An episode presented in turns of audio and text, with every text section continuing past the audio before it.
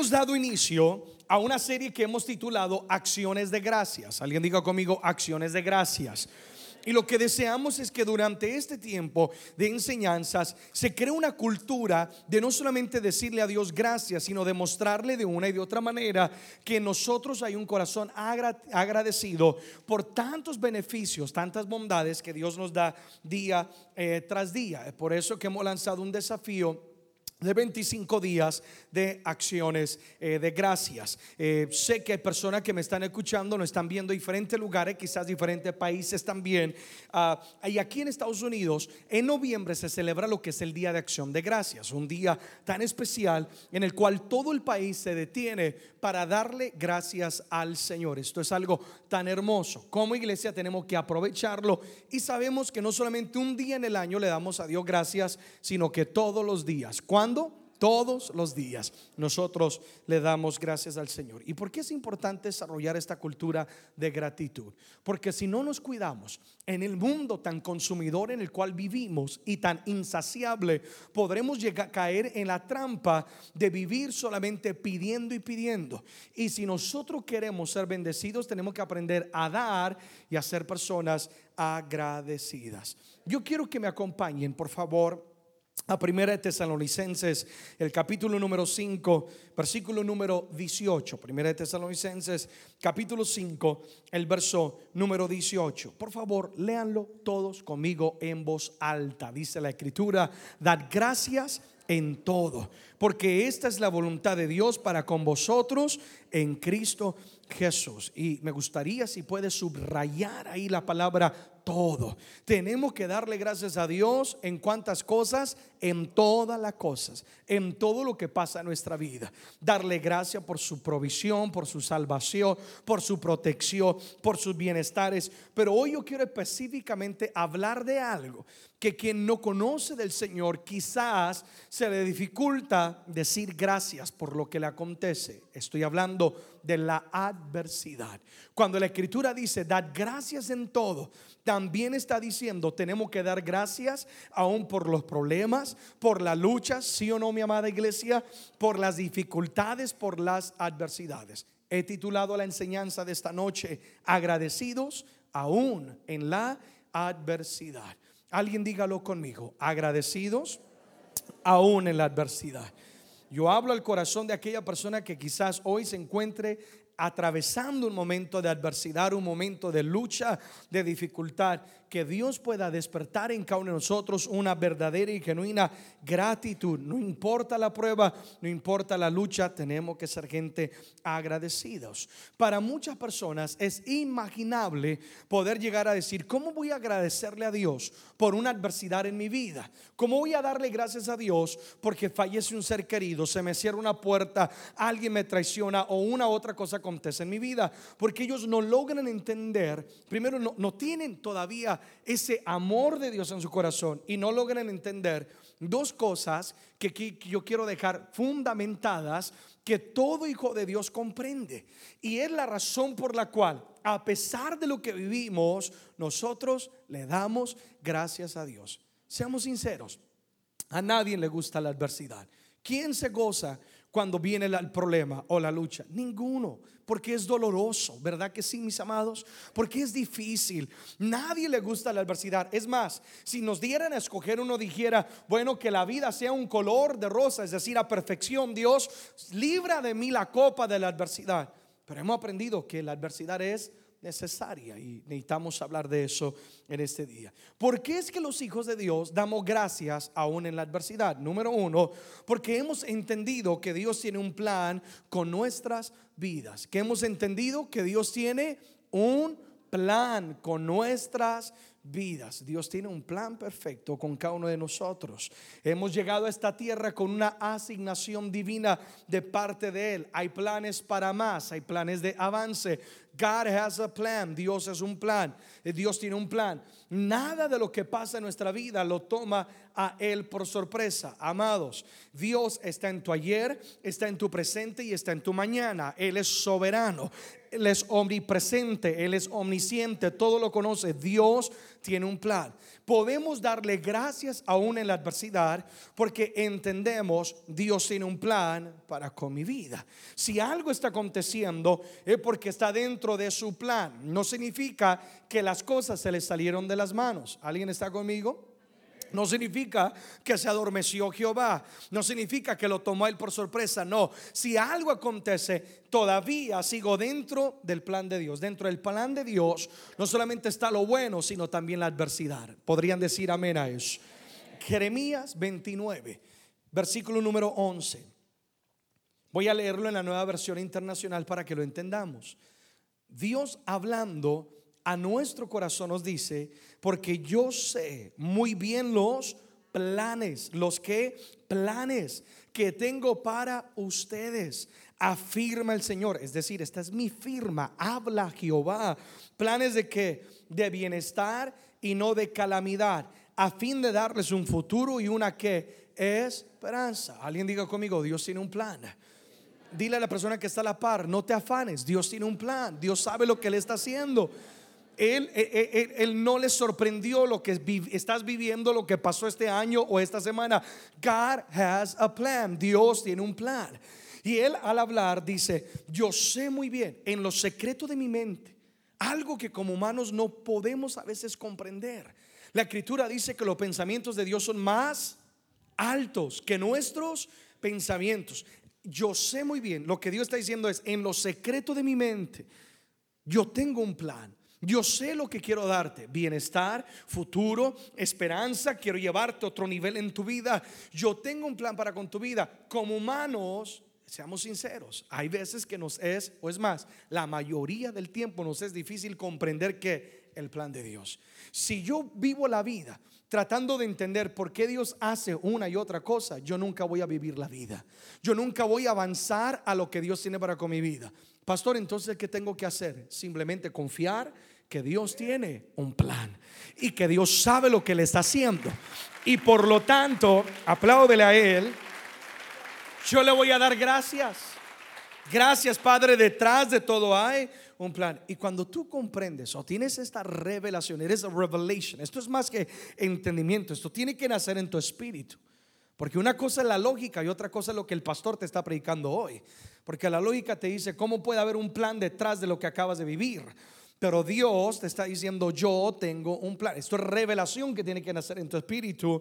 Y cuando esto nace en ti, va a venir lo que es la esperanza va a venir lo que es la paz. La esperanza es el poder de volver a soñar con nuestro mañana, de saber que no importa donde hoy yo me encuentro, la lucha, la dificultad, la soledad o la tristeza o la amargura o el dolor o la enfermedad, en mí hay la esperanza que Dios me va a levantar, que Dios va a hacer grandes cosas, que Dios me va a dar bienestar, que Dios me va a dar un futuro.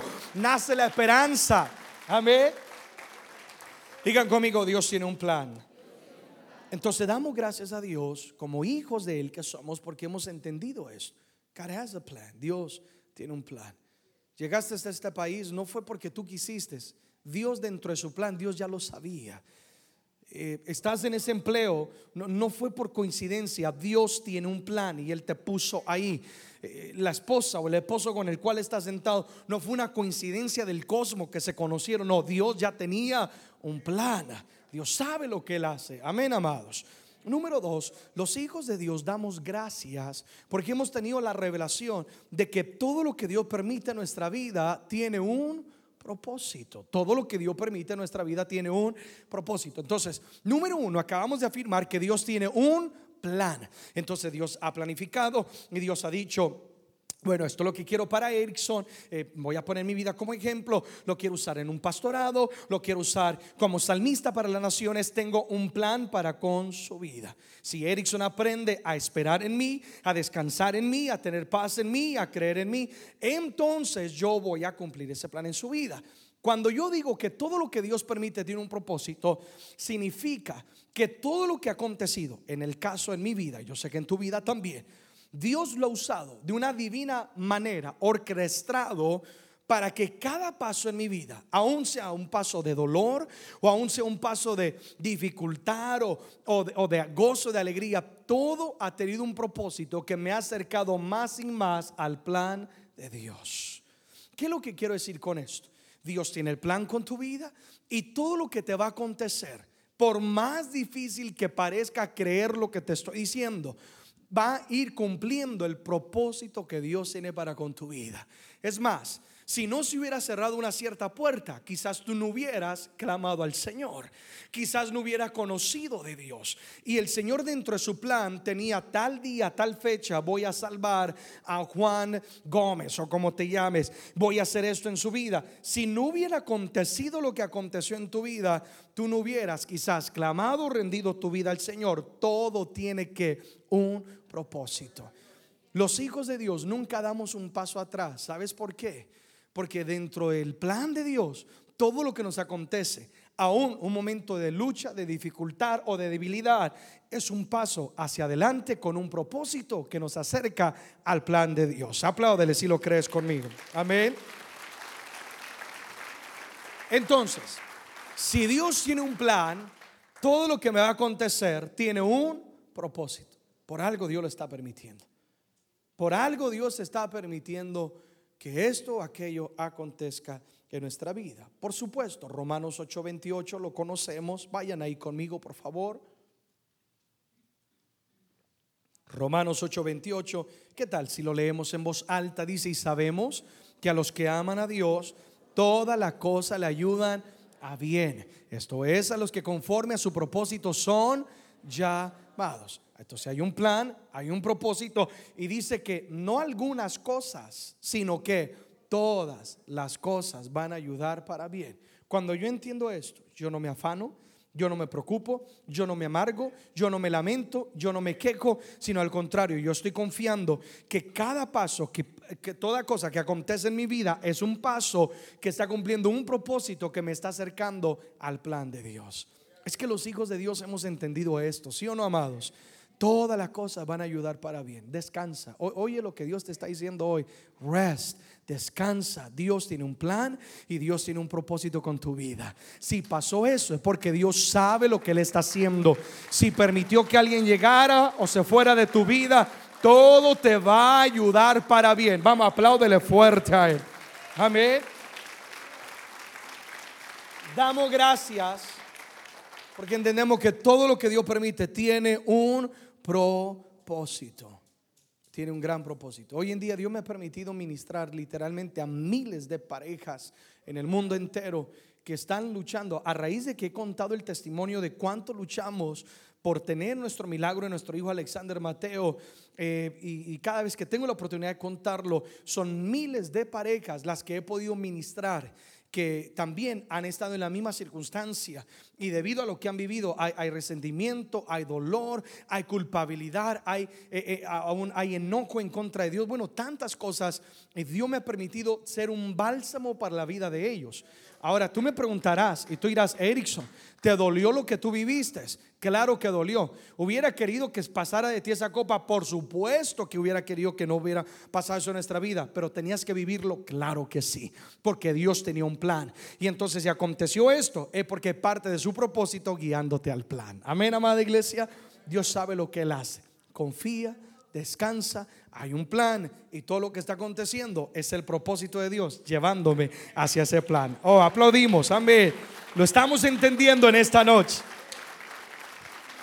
Digan conmigo, agradecidos aún en la adversidad. Entonces, ¿por qué es que debemos dar gracias a Dios por las adversidades de la vida? No, no todo mundo logra entender esto. Una vez más, acabamos de decir que como hijos de Dios, como hijos de Dios, hemos entendido que hay un plan, hemos entendido que todo tiene un propósito, pero ¿por qué específicamente cuando viene la adversidad, en vez de quejarnos o lamentarnos, we're going to be thankful, vamos a ser eh, agradecidos? He, escrito tres observaciones en las cuales me quiero enfocar en estos minutos que me restan. Número uno, ¿Por qué es que tenemos que dar gracias a Dios por cada adversidad en la vida? Porque nos revelan la grandeza de Dios. Esto es fascinante. Nos revelan la grandeza de Dios. e, es que Dios de una manera tan sobrenatural, Él es soberano, Él es todopoderoso sobre todas las cosas, permite adversidades en nuestra vida. Eh, yo, quiero que entiendan algo, lo que voy a decir es para gente madura, no todo ataque proviene del enemigo, eh, es decir, no toda lucha o adversidad proviene del enemigo, Dios mismo, hay momentos que Él permite cosas y simplemente es porque Él quiere revelar su poder en tu vida. Ahora, ¿por qué es que Dios permite eso? ¿Por qué es que Dios quiere revelar su grandeza? Porque algo de lo que Dios más desea es que nosotros lo conozcamos tal y como Él es, como el Dios de poder, Dios Padre de provisión, y que aprendamos a confiar en Él. Amén, amados. Dios quiere que tú lo conozcas y que tú que confíes en Él. Yo no voy a confiar en alguien que yo desconozco. Me pueden decir, pero confía en mí. Y le miro la cara de matón, le digo, mm, mm, ¿sí o no? Que confíe el diablo en ti, pero yo no voy a confiar en ti. Pero cuando tú le conoces y sabes que esa persona ha dado su vida por ti, te ha ayudado, una y otra cosa, la persona te dice, confías en mí, tú le dices, a donde tú quieras, yo te voy a seguir. ¿Sí o no, mi amados? ¿Qué quiere Dios? Dios quiere a través de la adversidad manifestar su grandeza para que tú lo conozcas y tú entiendas que todo lo que tú y yo más necesitamos es a Dios. Que lo que el hombre no puede hacer, Dios lo puede hacer. Que Él sigue sanando, que Él sigue proveyendo, que Él sigue salvando, rompiendo cadenas. Dios quiere que tú lo conozcas. Y cuando tú lo conoces, aprendes a confiar en Él. ¿Sí o no, amados? Viene la lucha, viene la adversidad y tú vives confiado porque tú dices, mi papá es más grande que tu papá, ¿sí o no? Mi Dios es más rico que cualquier Dios, es más poderoso que cualquier Dios. Y si lo hizo en el ayer, Él lo volverá a hacer una vez más. Entonces, la adversidad, damos gracias porque nos revelan la grandeza de Dios. Es en la adversidad donde lo conocemos, es en la adversidad donde descubrimos que Él es el gran yo soy. ¿Se acuerdan que Dios le dice a Moisés, Moisés, cuando el pueblo te pregunte, ¿cómo me llamo? Diles, yo soy el gran yo soy, yo soy el que soy, ¿sí o no? En otras palabras, diles Moisés que yo soy todo lo que ellos necesitan. Ahora, yo me imagino que el pueblo de Israel, estando bajo la esclavitud, eh, sea lo que sea, de todas maneras tenían hay un alimento, tenían quizás un techo, aunque eran golpeados, etcétera, estaban conformes. Ahora viene Moisés y le dice, van a ir al desierto donde no hay nada que comer, donde hay enemigos, donde hay bestias. Y el Señor me dijo que Él va a hacer todo lo que necesitan. Yo me imagino que los israelitas, con la mentalidad de esclavos que tenían, porque aunque eran libres en un cierto tiempo, todavía tenían mentalidad que de esclavitud, yo me imagino que ellos dudaron, dudaron, perdón, y pensaron y dijeron, ¿cómo así de eso de confiar en Dios? Si llevamos años en cautiverio, si Dios no se ha manifestado, manifestado, llevamos más de ciento y pico de años, nuestra generación ha nacido en cautiverio y ahora se aparece Dios para decirnos que Él es todo lo que necesitamos. Mm, mm, no Moisés, pero ellos salen al desierto y ustedes ven que cuando necesitaban comida, el Señor comenzó a enviar mana del cielo. Que cuando querían carne, el Señor les mandaba pollo loco, ¿sí o no? Le mandaba lo que necesitaba. Que cuando necesitaban agua, el Señor hacía que hasta de las rocas brotaran agua. Y ellos fueron descubriendo, conociéndolo y aprendiendo a confiar en Él. Oh, Jehová es todo lo que yo necesito. Él es todo lo que yo necesito. Hay momentos Ojalá que alguien logre entender lo que va a decir. Hay momentos que Dios te va a decir, ¿quieres ver mi gloria? Sí, Padre, quiero ver tu gloria. Dame tu mano, camina conmigo al desierto. Y tú le vas a decir, Señor, pero no, en el desierto no. Y Él dice, no, ven, es que en el desierto vas a descubrir, soy todo lo que tú necesitas. No dependes de un hombre, no dependes de quien te rodea. Tú dependes de mi mano, mano de poder y mano de gloria. Amén. Es en el desierto, en la adversidad donde Dios revela la grandeza y nos deja saber que Él es más grande que cualquier problema, que cualquier enfermedad, que cualquier obra del enemigo. Mayor es el que está en nosotros que aquel que está en el mundo. Y se me venía a la mente la eh, narración de la historia de la resurrección de Lázaro. Jesús frente a la tumba hablando con Marta, Juan 11:40. Jesús le dice a Marta de la siguiente manera, léanlo todos conmigo en voz alta. Jesús le dijo, todos en voz alta, no te he dicho El Señor le está diciendo a Marta, Marta, tú tienes que creer para poder ver que la gloria de Dios. En otras palabras, Marta, esta muerte de Lázaro no es una coincidencia, en una casualidad, sino que Marta, yo voy a revelar mi gloria. Y lo que necesito es que tú me creas. Una vez más, tú no confías ni crees en quien no conoces. Pero Marta ya conocía quién era Jesús. Marta ya lo había visto. Es más, ella se atrevió a decirle, Señor, yo sé que tú eres la resurrección y tú eres la vida. Dentro del mismo capítulo, ella sabía quién era su Dios. En la adversidad, conoces quién es tu Dios, aprendes a confiar en Él y aprendes a descansar en su soberanía. Y cuando tú haces eso, tú permites que Dios revele su grandeza. Y Jesucristo resucita a Lázaro de manera poderosa, que dice la escritura que toda la ciudad es conmovida. Es más, capítulo después encontramos a Jesús cenando en casa con Lázaro y el invitado de honor era Lázaro, el que todos habían dicho que había muerto, llevaba cuatro días, apestaba, no había esperanza. De repente yo, yo me imagino los chismotólogos colgándose en las ventanas. Yo me imagino eh, las noticias, el helicóptero pasando por la casa. ¿Qué no eres el muerto de hace cuatro días y ahora está sentado? Mírelo cómo devora ese lomito saltado. Mire cómo come ese bistec con papa. Yo me imagino que todo el mundo estaba anonadado. ¿Qué estaba pasando? Dios estaba demostrando su gloria a todo el pueblo y lo estaba haciendo a través de la vida de Lázaro. Pastor, ¿qué estás diciendo? que esa lucha que estás atravesando, esa enfermedad, ese momento de necesidad, es una simple oportunidad, plataforma para Dios glorificarse y demostrarte que Él es tu Dios. Dios, oye mi iglesia, oye mi amigo, Dios te va a proveer, Dios te va a sanar, Dios va a salvar tu casa, Dios va a romper la cadena que están atando a tus hijos, Dios lo va a hacer. Y no solamente tú vas a conocer quién es tu Dios, sino quienes te rodean van a tener que decir, ciertamente existe Jehová de los ejércitos. Ahora sí apláudele a Él con todo tu ser. No te quejes, no te lamentes, no culpes a otros. Descansa, Dios sabe lo que Él está haciendo. Y Él quiere manifestar su gloria. Me fascina como dice el salmista en Salmo 116 versos 6 y 7. Si ustedes leen, el título de ese pasaje dice, si no me equivoco, dice ah, eh, clamor de acción de gracias por haber sido librado de la muerte. Y todo Salmo 116 es un clamor del salmista exaltando al Señor porque lo ha librado. O necesitamos aprender a darle gracias a Dios cuando Él obra en nuestras vidas. Amén, amados. ¿Y qué es lo que quiero decir con esto? Tú sabes que Dios ha hecho grandes cosas en tu vida. Agradecele. Reconoce que fue la mano de Jehová. No fuiste tú. No fue tu sabiduría, ni tu entendimiento, ni tu... No, fue que Dios quien le permitió y nos ha permitido. Y me fascina cómo dice el salmista, Jehová guarda los sencillos. Estaba yo postrado y me salvó. Vuelve, oh alma mía, a tu reposo porque Jehová te ha hecho bien. Ahora, he aquí la revelación. El salmista está diciendo, vuelve alma mía a reposar, vuelve a descansar, vuelve a estar en paz.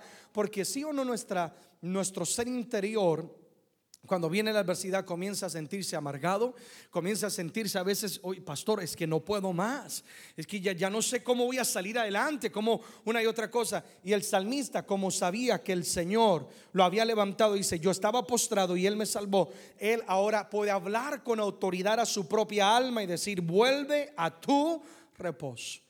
Y hay algunos de nosotros que tenemos que hablar con autoridad a nuestra propia vida, ¿sí o no? Descansa, reposa Dice, porque Jehová te ha hecho que bien. En otra palabra, acuérdate. Si Dios lo ha hecho en tu pasado, Dios lo volverá a hacer que una vez más. No te afanes, no te preocupes, da gracias porque en la adversidad Dios va a manifestar su gloria y te va a demostrar quién es Él y lo que Él es capaz de hacer a favor de sus hijos. Aplaudámosle con gratitud a Él, por favor. Número dos, porque es que damos gracias por la adversidad. Y yo en lo particular le doy gracias a Dios por esto. Porque la adversidad forma nuestro carácter. La adversidad forma nuestro carácter. Por eso estamos dando gracias hoy. Alguien diga conmigo, Señor, gracias por cada adversidad, porque me ha formado. Sabes que tu carácter, estoy hablando de la manera en la cual tú reaccionas a las cosas, Estoy hablando si eres una persona débil o una persona fuerte. Estoy hablando del carácter. Tu carácter va a determinar tu éxito o tu fracaso en la vida. Hay gente que fracasa, tiene habilidades, tiene talento y no otra cosa, pero fracasa porque no tiene un carácter formado. Entonces, ¿qué es lo que Dios tiene que hacer? Porque acuérdate, Él tiene un plan, Dios tiene planes contigo, ¿sí o no? ¿Qué va a hacer Dios? Él tiene que formarnos. Ahora yo lo entiendo, Dios, Dios tenía un plan eh, eh, con mi vida. ¿Y qué hizo Dios desde que nací, estando con mis padres y todo? Dios ha permitido una y otra cosa que ha formado mi carácter y ha ido formando. Y todavía mucho trabajo que Dios tiene que hacer, ¿sí o no? Porque todos somos obras que estamos todavía en la rueda del alfarero, ¿verdad que sí, amado? Todos, todos necesitamos ser formados. No mira el vecino, ese es necesita, ¿sí o no? Pero todos necesitamos ser formados por Dios. Entonces Dios de una manera tan soberana permite cosas para formarnos. Jeremías 18, hablando del alfarero, versículo 3 y versículo 4. ¿Cuánto estamos recibiendo en esta noche? Amén. Dice, descendí a la casa del alfarero y aquí que él trabajaba sobre la rueda. Y la vasija de barro que él hacía se echó a perder en su mano y volvió y le hizo otra vasija según le pareció mejor hacerla. Entonces el alfarero ya tenía un plan, quería hacer algo, pero eh, el barro que tenía en sus manos por una otra razón se le echó a perder, se desvió de su plan. He aquí lo hermoso de la analogía o la historia que el alfarero en vez de tomar el barro, quebrarlo y echarlo a la basura, dice que lo volvió a hacer una vez más. No le das gracias a Dios que Él es un Dios de oportunidades que a pesar de que fallamos, oh, y cómo fallamos, sí o no, y a veces decimos cosas que después uno dice, ¿qué acabo de decir? Dios, perdóname, sí o no, ¿qué acabo de hacer? A pesar de eso, el alfarero sigue una vez más, ay, hijo mío, ven para acá, te da tu sacudida, te vuelve a formar, sí o no, y te brinda la oportunidad. Dios no desecha a nadie, oh, yo le doy gracias a Dios por ello. Él nunca desecha a nadie, si nos brinda qué oportunidad. Gracias Dios, tú no tienes por qué hacerlo. Tú no tienes por qué estar lidiando con el carácter del hombre, pero he ahí su gracia, pero he, ahí su misericordia. Dios sabía lo que se estaba metiendo cuando Él te trajo a este planeta. Dios sabía y conocía todas tus debilidades, todas mis debilidades, pero a pesar de eso, Él dijo, yo soy el alfarero y Él va a ser o ella va a ser el barro en mis manos, yo lo voy a formar, yo voy a hacer algo de su vida. Entonces, el profeta va a la casa del alfarero porque Dios quería mostrarle cómo Dios necesitaba formar al pueblo de Israel para que cumpliera su propósito. Y como Dios tiene un plan y un propósito con tu vida, ¿qué es lo que Dios tiene que hacer? Tiene que formar nuestro carácter. ¿Qué va a formar Dios? Nuestro carácter. Y Dios va a formar varias áreas. Permítame tocar un poco sobre eso. Dios va a permitir adversidad para corregir nuestro camino, para corregir nuestro qué? Caminar. No está en pantallas, pero toma nota si tú puedes de ello. La adversidad Dios la usa para corregir nuestro caminar. Pongo como ejemplo Jonás. Escribe ahí Jonás en tus notas. Jonás Dios le había dicho, yo tengo un plan para con tu vida, vas a ir y vas a predicar. Y Jonás le dijo, claro que sí, Señor, me iré para otro lugar. ¿Sí o no, amados? Y dice la escritura que cuando él iba huyendo, qué ridícula es la persona que trata de huir del ojo del Todopoderoso a donde te quieras esconder, ahí va a estar Dios. ¿Sí o no? Aún mi amigo, mi amiga, que deja las cosas de Dios, te vas a la cantina, ahí te vas a encontrar con alguien que te va a decir, oye, que no te he visto en la iglesia, ¿sí o no? Porque a donde tú vayas, Dios te va a perseguir de una de otra manera. Jonás está tratando de huir, o alguien está entendiendo esa palabra. Jonás está tratando de huir, se sube a la barca, me imagino que él está ahí tranquilo, de incógnito, y de repente, ustedes saben la historia, se levanta una gran tormenta que se estaba hundiendo la barca y esa tormenta era provocada por Dios para corregir la dirección de quién? De Jonás. A veces, padres, que estoy en una prueba, una adversidad, ¿no será que Dios quiere corregir nuestro camino? Que quizás te has desviado, que quizás hay áreas en tu carácter que necesitan ser formadas y que quizás estás huyendo del Señor. Es que, amado, no todo es, no, no, no, no todo es una, una adversidad nada más porque Dios quiere probar que yo soy oro. No, hay momentos que Dios quiere también sacudirte, ¿verdad? Y corregirnos porque Él quiere lo mejor para nosotros. Él no quiere que tú te equivoques. Qué triste fuera llegar al destino y descubrir que es el destino equivocado. Y hay mucha gente que toda su vida persiguen algo y cuando llegan a la cima y lo abrazan, se encuentran, esto no me satisface, esto no me llena, porque persiguieron lo equivocado. Dios no quiere que esa sea tu historia. Por eso es que Dios te corrige. Padre, gracias por corregirme. Padre, gracias por, darme los cintarazos a veces, ¿sí o no, amados? Porque eso me ayuda a llegar al destino correcto. Aleluya. Dios permite la adversidad para formar nuestro carácter. Y otra de las cosas que Él hace es que la adversidad hace fuerte al débil. La adversidad hace fuerte al débil. ¿Se acuerdan ustedes? Escriban ahí en paréntesis si quieren Gedeón. En el libro de jueces capítulo número 6, Gedeón. En el libro de jueces capítulo 6 que cuando Dios se le presenta a Gedeón, el Señor le habla como Dios lo estaba viendo y le dice, varón esforzado y valiente. Y Gedeón comienza a poner mil pretextos, soy el menor, estoy escondido, nos están robando la comida, ¿cómo me puedes decir que soy esforzado y soy valiente? ¿Qué había en el corazón o en el carácter de Gedeón? Un carácter débil, pero aún así Dios quería que usarlo. Dios se glorifica en las debilidades de las personas, ¿sí o no, amados? Dios se glorifica en esa debilidad para usar tu vida, para glorificarse, para hacer grandes cosas. Y ustedes, ustedes ven que el Señor tuvo que lidiar con la vida de Gedeón para formar su carácter y descubrir Gedeón que él podía con un grupo selecto de ejército destruir a cientos de miles de personas. Una vez más, Dios formando el carácter de débil a fuerte. Entonces Dios permite la adversidad para hacernos gente que fuerte. La adversidad no es para descalificarte, no es para destruirte. Hay un dicho por ahí, si no me equivoco, dice, lo que no mata te fortalece, ¿sí o no? Y entonces cada adversidad te hace más fuerte, fuerte, perdón. Te hace una persona más sabia, te hace una persona más entendida, te hace una persona, mi hermano, mi hermana, que ya no te afectan las palabras de otros, ya no te afectan las manipulaciones de otra persona, porque tú eres que fuerte. Todo lo que has vivido, Dios lo ha permitido para desarrollarte, para hacerte crecer y hacerte la persona que hoy en día tú eres. Mírate como Dios te mira. Tú no eres débil, tú eres fuerte en Cristo Jesús. Aleluya. Dios permite la adversidad Estamos hablando de formar carácter. Dios permite la adversidad. Eh, una vez más, porque Dios quiere un carácter de gente que sea fuerte. Dios no quiere gente que en el campo de batalla salga huyendo o corriendo. No, Dios quiere gente fuerte. Y Dios permite la adversidad para ser humilde el corazón altivo. Para transformar el corazón altivo en un corazón que humilde. Si algo que nos va a llevar al fracaso es el orgullo. ¿Saben por qué el enemigo siempre quiere sembrar orgullo en la, mente de las personas? Porque el orgullo nos separa de Dios. ¿Qué es lo que le dijo Satanás a Adán y a Eva? Con que Dios les dijo que no comieran del fruto prohibido. Es que Dios sabe que ustedes serán igual que Él. ¿Qué estaba haciendo la serpiente, Satanás? Sembrando orgullo, altivez, porque él sabía que tan pronto ellos mordieran ese fruto prohibido, tan pronto ellos eh, se permitieron ser seducidos por la culebra, en ese momento vino una división y Satanás sabe que todo lo que es apartado de Dios es llevado al fracaso, pero todo aquel que vive bajo el abrigo del Señor es una persona que será bendecida. Por eso es que Él quiere sembrar orgullo en nuestra vida, que es lo que Dios hace, forma nuestro carácter. Porque Dios no comparte su gloria con el corazón altivo. Amén, amada iglesia.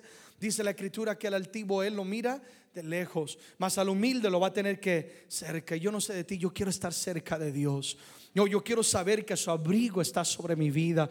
Y para esto tenemos que tener un corazón humilde. Y si queremos ser humildes, recuerda lo que te voy a decir. Dios te va a procesar.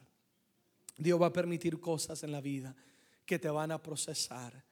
Y va, Dios va a permitir cosas en tu vida que van a cambiar tu manera de hablar. Es que yo, es que yo. Y vas a cambiar tu vocabulario a través de experiencias y vas a comenzar a decir, es que es Dios, es que es Dios, es que no soy yo, es que es Dios. Dios sabe lo que Él va a hacer en tu vida. Pero te digo algo, vale la pena, porque significa que más cerca estarás de Dios. La escritura me enseña en el libro de Daniel capítulo 4 una historia ahí que tú puedes relacionar con lo que estoy hablando. La historia en Daniel 4 de un rey llamado Nabucodonosor que un día se está paseando en su palacio y está diciendo, esta la gran Babilonia que yo edifiqué. Miren lo que he hecho con mi sabiduría y con mis manos. Y él ya había sido, uh, how do you say, warned, él ya había sido advertido, gracias. Él ya había sido advertido por el profeta Daniel. Pero tan pronto él dijo, miren lo que yo he hecho con mis manos. En ese mismo momento dice que vino el castigo de Dios sobre la vida de él y se convirtió como una bestia. Y dice que le creció el pelo, las uñas y comió por siete años, si no me equivoco, entre las bestias del campo, hasta que un día él levantó la cabeza y reconoció que todo proviene de Jehová de los ejércitos, que todo reino es establecido por Jehová de los ejércitos. Y entonces fue cuando fue restaurado una vez más. Dios permite ciertas cosas para humillar nuestro corazón. Gracias Dios. Gracias Dios. ¿Sí o no? Porque nos procesas, porque nos formas. Gracias porque nos quita a veces o permite que cosas se vayan de nuestra vida, duelen, pero gracias Padre.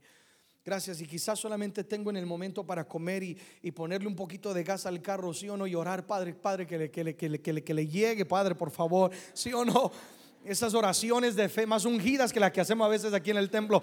Pero gracias a Dios, está formando mi carácter, ¿sí o no? Me estás haciendo alguien humilde y entre más humilde, más cerca de Dios. Y más cerca de Dios, más grande va a ser mi victoria. Oh, alguien aplauda si entiende, entiende, entiende esa palabra. Cierro con esto, cierro con esto. La tercera razón por la cual nosotros le damos gracias a Dios. Eh, eh, hemos hablado de, tres cosas, de dos cosas ya. Hemos hablado que nos revela la grandeza de Dios. Hemos hablado que nos forma nuestro carácter. Necesitamos ser formados para cumplir el propósito de Dios. Y número tres, Dios permite adversidades en nuestra vida porque la adversidad nos impulsa a avanzar. La adversidad nos va a impulsar a avanzar. Quien no tiene los ojos de Dios o quien no tiene la revelación de Dios piensa que la adversidad es un obstáculo que te va a detener o te va a retroceder. Dentro del reino de Dios, todo lo que parece un obstáculo se convierte en un escalón para cosas mayores. Amigos y amigas, el obstáculo más grande de todo ser humano que quiere lograr grandes cosas y ser usado por Dios, ¿saben cuál va a ser? Uno de los más grandes, el conformismo. Cuando nos conformamos, cuando pensamos, ya llegué, ya lo tengo todo. O cuando pensamos, ya no puedo ir más adelante en la vida. Ya, ya hasta, hasta aquí es todo lo que yo puedo dar. Dios no me puede usar más. Ahí es cuando Dios permite a veces ciertas cosas, ¿sí o no? Para decirnos, ¿quién te dijo que te estacionaras? Cuando yo te dije, ahí no te vas a quedar estacionado, yo tengo más para ti. Y a veces Dios tiene que cerrar puertas para que tú te levantes y toques otras puertas y descubras que Dios tenía cosas mayores para con tu vida. ¿Alguien entiende lo que estoy diciendo? Yo sé que hay puertas en tu vida que se te han cerrado. Y, y oh, apláudele, ¿quieres aplaudirle? Apláudele, ¿lo entiendes?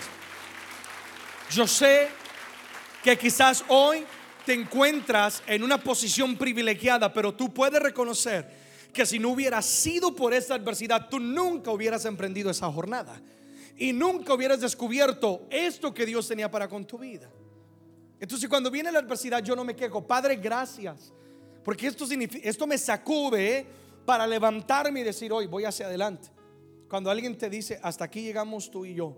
Cuando alguien te cierra la puerta, cuando alguien te traiciona, cuando viene alguna adversidad en tu vida y de repente tú dices, oye, estoy solo, ¿qué, qué, pasó? Y de repente tú dices, voy a comenzar a caminar. Y comienzas a caminar y comienzas a descubrir que Dios tenía mucho más para ti y tú y yo nos estábamos conformando. ¿Alguien lo está entendiendo en este día? Aleluya. Hemos leído la historia de un profeta llamado Elías. Un hombre que oraba y caía fuego del cielo oraba y volvía a llover una vez más. Elías es uno de los hombres con una unción tan fuerte que cada vez que leo de él me fascina. Me, me como literalmente el libro de los reyes cuando habla de la unción que había sobre el profeta Elías. Un hombre respaldado por Dios de manera sobrenatural. Pero saben algo, al igual que nosotros, Elías tuvo que vencer con el obstáculo de la comodidad para poder ser usado por Dios. Les narro esta historia. Durante un gran tiempo de sequía, Dios le dice a Elías, Elías, yo quiero que vayas a un cierto lugar, ahí yo quiero que te escondas. En otra palabra, quiero que encuentres refugio ahí. Pero capten algo, la asignación de Dios para Elías no era permanente, sino temporal. Dios le dijo, encuentra refugio ahí, Elías, por un tiempo, no va a ser para siempre. Pero Elías se puso muy cómodo. Y él va y, y, está tan tranquilo, está tan cómodo y de repente Dios tiene que permitir ciertas cosas para despertar a Elías y decirle, Elías, no has terminado, todavía hay más para tu vida. Acompáñeme a Primera de Reyes, capítulo 17, verso 2 al verso 9, por favor. Primera de Reyes 17, 2 al 9. Vamos a leerlo detenidamente. Y vino a él palabra de Jehová diciendo, apártate de aquí, vuélvete al oriente y escóndete en el arroyo de Kerit, que está frente al Jordán. Beberás del arroyo y yo he mandado a los cuervos que te den allí de comer. Entonces Dios ya había dado una orden, Elías te esconderás, tendrás refugio, ya todo está organizado, Elías ya pagué el hotel, ya pagué, puse la tarjeta, puedes pedir lo que tú quieras, tranquilo Elías, ¿sí o no? Y él fue e hizo conforme a la palabra de Jehová, pues se fue y vivió junto al arroyo de Querir que está frente al Jordán. Y los cuervos le traían pan, le traían carne por la mañana y pan y carne por la tarde. Y él bebía de él arroyo, mejor dicho, mejor que un resort en Cancún, disfrutando Elías. Pasados algunos días se secó el arroyo. ¿Qué pasó? Se secó el arroyo, porque no había llovido sobre la tierra. Vino luego a él palabra de Jehová diciendo, levántate, vete a Sarepta de Sidón y mora allí. He aquí yo he dado orden. Una vez más, acuérdate, Dios le dice, te escondes en Kerit, he dado orden para que te alimenten. Ahora Elías, he secado el arroyo, levántate porque ya he ordenado ahí a una mujer viuda que te sustente. Elías se levanta creyendo en esa palabra, y va y se encuentra con una mujer en Sarepta que estaba recogiendo eh, lo último de trigo para comer. Y Elías viene y le dice a ella, dame de comer a mí primero. Y ella le dice, eh, mi señor, eh, esto es lo último, es todo lo que nos queda. Pero Elías cuando llega a esta casa, yo quiero que entiendan algo, hay hambre, hay sequía, pero había una provisión que había sido preparada para él. No fue hasta que Dios le secó el arroyo que Elías se levantó y continuó su jornada. Hay momentos que Dios tiene que permitir que se seque tu arroyo, que Dios tiene que cortar ciertas cosas. De repente el jefe te dice, hasta aquí llegaron. De repente se te niega una y otra cosa. Y estábamos tan cómodos, estábamos tan tranquilos, estábamos tan bien, pensando que ya era lo máximo de la cima. Yo hoy quiero darte paz en tu corazón y yo quiero desafiarte hoy. Paz en entender que Dios está obrando en tu vida. Y desafiarte en que es tiempo de levantarte. Si se secó el arroyo, es porque la historia todavía no terminó. Dios tiene más para tu vida. Y hay una nueva provisión que te está esperando en un nuevo destino. Y tú no vas a disfrutar de ella. Mi amigo, mi amiga, hermano y hermana, tú no vas a disfrutar de esa nueva provisión hasta que no dejes donde tú estás. Y es por eso que a veces comienzas a sentirte incómodo donde estás. ¿Sabe por qué? Porque Dios te está diciendo, ya he ordenado, hay una provisión que te está esperando. Me ha pasado en la vida. Hasta que yo no suelto donde yo estoy y no me camino hacia otro lugar, es que yo no descubro, Dios tenía algo nuevo para mi vida. Hay provisiones que personas nunca descubren en su vida porque están muy cómodos comiendo de los cuervos y bebiendo de un arroyo. Cuando Dios quiere darte todo un río y Dios quiere darte todo un manjar suculento para tu vida y para tu casa. Amén, amada iglesia.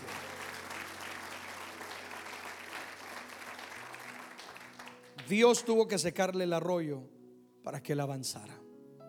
Y Dios permite adversidades en la vida para que tú avances para que tú te sacudas y tú digas, yo no nací para cosas pequeñas, yo no nací para vivir estancado. Y se despierta algo dentro de ti, tú dices, voy para adelante, voy a conquistar, voy a lograr una y otra cosa. Fue después de esto que Dios usó a Elías en la casa de la viuda de Sarepta donde a través de la unción que había en él, dice la escritura que no escaseó la harina ni el aceite, no faltaba la harina ni el aceite hasta que volvió a llover una vez más. También Dios lo usó para resucitar al mismo hijo de la viuda que había muerto el hijo. Dios lo usó para traer una resurrección. También lo vemos un capítulo después a Elías guerreando contra los profetas de Baal y derrotando a cada uno de ellos. Es que la historia no había terminado y Elías estaba muy cómodo y Dios tenía más para él. ¿No será que Dios sacó un arroyo en tu vida y te está diciendo hay más? Te está diciendo es tiempo de avanzar. Te está diciendo es tiempo de conquistar. Y hay algo nuevo en un nuevo destino que te está esperando. Y hasta que tú no le creas a Dios y te levantes, tú nunca lo vas a disfrutar. Dale gracias a Dios por cada adversidad. Porque cada adversidad te hace avanzar. Porque cada adversidad te hace dar pasos que de una u otra manera tú no hubieras dado. Pero si no hubiera sido por ese problema o esa circunstancia, eh, tú no hubieras estado quizás donde estás hoy en día. Alguien diga conmigo, Señor, gracias por todo, especialmente cada adversidad en mi vida. Una vez más, 1 Tesalonicenses 5:18, pongámonos en pie, por favor. La escritura dice, dad gracias en todo, porque esta es la voluntad de Dios para con vosotros en Cristo Jesús. Digan conmigo, Dios tiene un plan. Digan conmigo, todo lo que Dios permite tiene un propósito. La adversidad revela su grandeza, forma mi carácter, me impulsa a avanzar. ¿Lo recibes, iglesia? Yo sé que sí. Vamos a dar gracias al Señor. Amén. Sí, apláudele a Él. Padre, gracias por hablar a nuestras vidas. Muchas gracias por hablar a nuestros corazones. Gracias. En este mes de gratitud queremos que se despierte en nosotros esta cultura y este espíritu de agradecimiento. Contar nuestras bendiciones y reconocer tu mano de poder sobre cada uno de nosotros. Hoy en especial. Venimos a darte gracias, aún por aquellas adversidades, por aquellos momentos que nos han costado lágrimas, por aquellos momentos que quizás nos han dejado sin aliento, aquellos momentos que quizás provocaron un momento de dolor o de soledad o de incertidumbre en nuestra vida, de incógnitas, de preguntarnos y decir, ¿y ahora qué? ¿Cómo voy a comer? ¿Cómo voy a avanzar? ¿Cómo voy a lograr una y otra cosa? Pero si no hubiera sido por aquello que ha acontecido, quizás no estuviéramos donde estamos hoy en día y no hubiéramos visto tu gloria. Padre, te damos gracias porque tú siempre has estado ahí. Porque tú nunca nos has dejado. Porque tú nunca nos has avergonzado. Porque a través de cada adversidad, Padre, hemos podido conocer más de ti. Mi Dios es grande. Mi Dios es todo lo que yo necesito. Oh Padre, yo pido que traigas una revelación al corazón de cada uno de tus hijos e hijas, cada persona que me oye en esta noche. Trae una revelación al corazón de ellos, de que tú eres todo lo que ellos necesitan que tú eres capaz de suplir su necesidad, de sanar esa enfermedad, de mover esa montaña, de dar aliento cuando no hay fuerzas, que tú eres capaz de hacer lo que los hombres no pueden, pueden hacer y que quizás, Padre, por mucho tiempo hemos dependido de personas, Padre, y, y no hemos avanzado en lo que tú tienes para con nosotros, pero hoy venimos a creerte y a darte gracias. Porque tú te vas a glorificar y vamos a ver tu mano de poder. Vamos a ver tu mano abrir puertas, tu mano resucitar lo que estaba muerto, tu mano traer vida, Señor, a todo lo que el enemigo había robado en nuestra vida. Yo veré tu gloria en mi caminar. Oh, alguien, atrévase a darle gracias y a decirlo. Yo voy a ver la gloria de Dios manifestarse en mi vida. Yo voy a ver la mano de poder. Yo voy a ver la gracia la misericordia, el don y el, y favor de Dios sobre mi vida. Padre, gracias, gracias.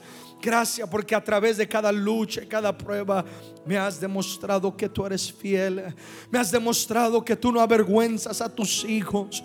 Me has demostrado que tú eres todopoderoso, Padre. Gracias con todo mi corazón. porque tu grandeza se revela en nuestra vida. Y yo oro en este mismo momento para quienes están en aflicción, para quienes están en dolor, para quienes están en un punto en su vida de incertidumbre, donde no saben qué dirección tomar, si avanzar, detenerse, Padre. Yo oro por ellos en esta noche, que venga paz a su corazón. Yo clamo por paz sobre tu vida. Yo clamo por un entendimiento mucho más allá de la lógica y que tú puedas abrazar hoy esta palabra que Dios no te avergonzará. Oye lo que Jehová te dice. Hijo, hija, yo te levantaré. Hijo, hija, tú dependes de mí. Yo caminaré contigo y yo te voy a proteger y yo te voy a abrir ese camino. Y yo, yo seré tu Dios y tú serás mi pueblo, dice Jehová. Oh, revela tu grandeza a tu iglesia. Revela tu grandeza a aquella persona que está ahora en el automóvil, ahora en el sofá, donde se encuentra en aquella cama. Revela tu grandeza sobre su vida, que ellos puedan hoy mismo presenciar tu mano de poder sanadora. Oh, tu mano de poder proveer. Tu mano de poder, poder tapar toda boca del enemigo y hacer maravillas y prodigios a favor de ellos. Señor, nos sometemos a la formación. Forma mi carácter. Podrías orar eso ahí donde estás. Quita lo que no te agrada. Fórmame, fórmame, Dios. Dame un corazón humilde, espíritu humilde venga sobre mi vida. Oh, yo sé que duele, Padre. Yo sé que es incómodo. Yo sé, Señor, que quizás a alguna persona les, les es difícil pasar ese proceso, pero Dios nos someteremos porque queremos estar cerca de ti y porque sabemos que entre más cerca, más grande será nuestra victoria y queremos más de ti. Dile, Dios, dame un corazón humilde. Dame un corazón sencillo. Oh, dame un corazón conforme a tu corazón. Forma mi carácter character corrige mi caminar si tienes que corregirlo. Señor, quita de mí todo orgullo. Oh Padre, transforma lo que parece ser débil en algo fuerte. Oh, nos levantamos no en nuestra fuerza, sino en tu fuerza. Soy fuerte en Cristo Jesús. Yo todo lo puedo en Cristo. Oh, comienza a declarar palabras de victoria. Yo todo lo puedo en Cristo. Él me fortalece en esta noche. Gracias. Gracias. Porque no ha permitido que el enemigo nos avergüence. No ha permitido que el enemigo nos derrote. Gracias. Ahora te damos gracias porque cada adversidad nos ha impulsado a avanzar. Gracias Señor Gracias aún por el arroyo que se secó. Porque si no hubiera sido por eso, no nos hubiéramos levantado y no hubiéramos caminado y descubierto que había una nueva provisión. Oh Padre, creo en el nombre de Jesús. A alguien tú estás hablando en esta noche. Ya has ordenado una nueva provisión, una nueva victoria. Pero hasta que no se levanten, hasta que no emprendan una jornada, quizás no lo descubrirán. Hoy Dios, danos espíritu de valiente, danos espíritu de gratitud para avanzar. Oh, ora y donde estás y dilo conmigo, yo avanzo en el plan y en el propósito de Dios. Yo no nací para cosas pequeñas ni para cosas mediocres. Vamos, dilo, yo nací para servirle al Señor, para grandes cosas, para que el plan de Dios sea ejecutado en mi vida y me levantaré. Por eso te doy gracias por todo en mi vida, por los momentos felices y los momentos difíciles, por las victorias y por las batallas, por cada adversidad. Hoy, Padre, te damos gracias porque la victoria es nuestra y la gloria es toda tuya en Cristo Jesús. Amén y amén. Apláudele fuerte al Rey de Gloria.